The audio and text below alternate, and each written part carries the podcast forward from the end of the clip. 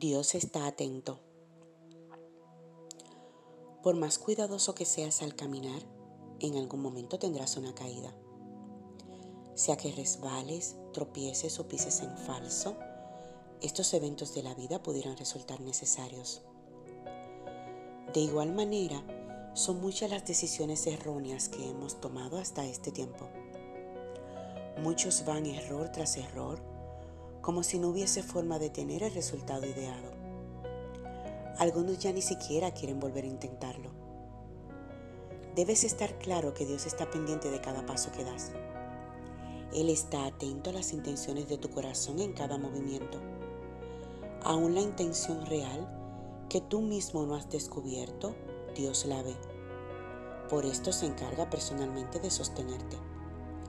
El Señor afirma los pasos del hombre cuando le agrada su modo de vivir. Salmos 37, 23.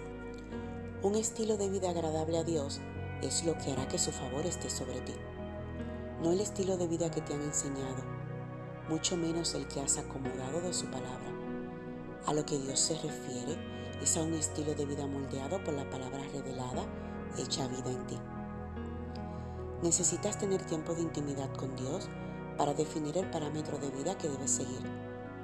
Sin sus instrucciones es posible que des muchos pasos en falso, pero de su mano, escuchando su voz, dejando que Él te revele su palabra, entonces podrás pisar con firmeza sin temor a caer.